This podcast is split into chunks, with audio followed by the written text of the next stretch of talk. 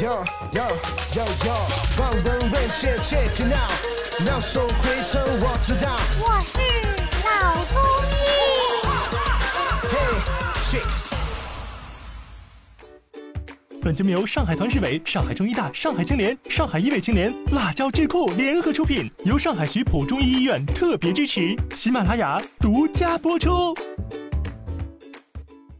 那张医生，我们倒是听到一个比较普遍的说法，就是颈椎病有些是由咽炎引发的，这个说法靠不靠谱？这个以前呢是有人做过这方面的研究，就是说有些人有慢性的咽炎啊，喉咙不舒服，然后呢同时又有颈椎病，那么这两个东西呢，到底哪个是因，哪个是果？呃，有一段时间也搞不清楚，所以有人就去做实验，实验做下来呢。就是还是说明两者有相关性啊，但是呢也很难讲清楚因果关系。那么我们从临床上观察呢，是发现更多的情况下面是颈椎病引起这个咽喉的不舒服，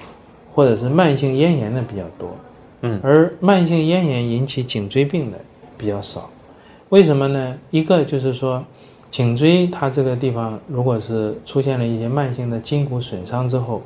它本身呢，会有一些神经，颈部这里啊，有一些神经到咽喉部位去的，会刺激到这个神经，它就喉咙不舒服。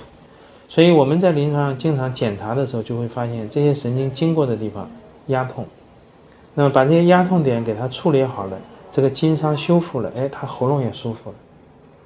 所以这种案例很多。那反过来就说明这个颈椎病，或者是颈椎周围的这个筋骨的损伤，如果刺激到了这个支配咽喉的这个神经，它就会引起咽喉的不舒服。它感觉上面就是老觉得这个喉咙里啊干干的，呃，有一层纸贴在上面，有的时候会痛，啊，吞咽呢好像有个东西挡在这里，咽嘛咽不下去，吐嘛吐不出来。那有些去这个耳鼻喉科看呢，可能会说是慢性咽炎，有些也不一定啊，就是他觉得喉咙这里有不舒服的症状。那么这种情况下面，如果我们从颈椎这个角度给他去治疗、处理他的颈部的这个筋骨损伤，哎，往往大多数人都可以得到缓解。好，感谢张主任今天给我们带来的分享，我们下期再见。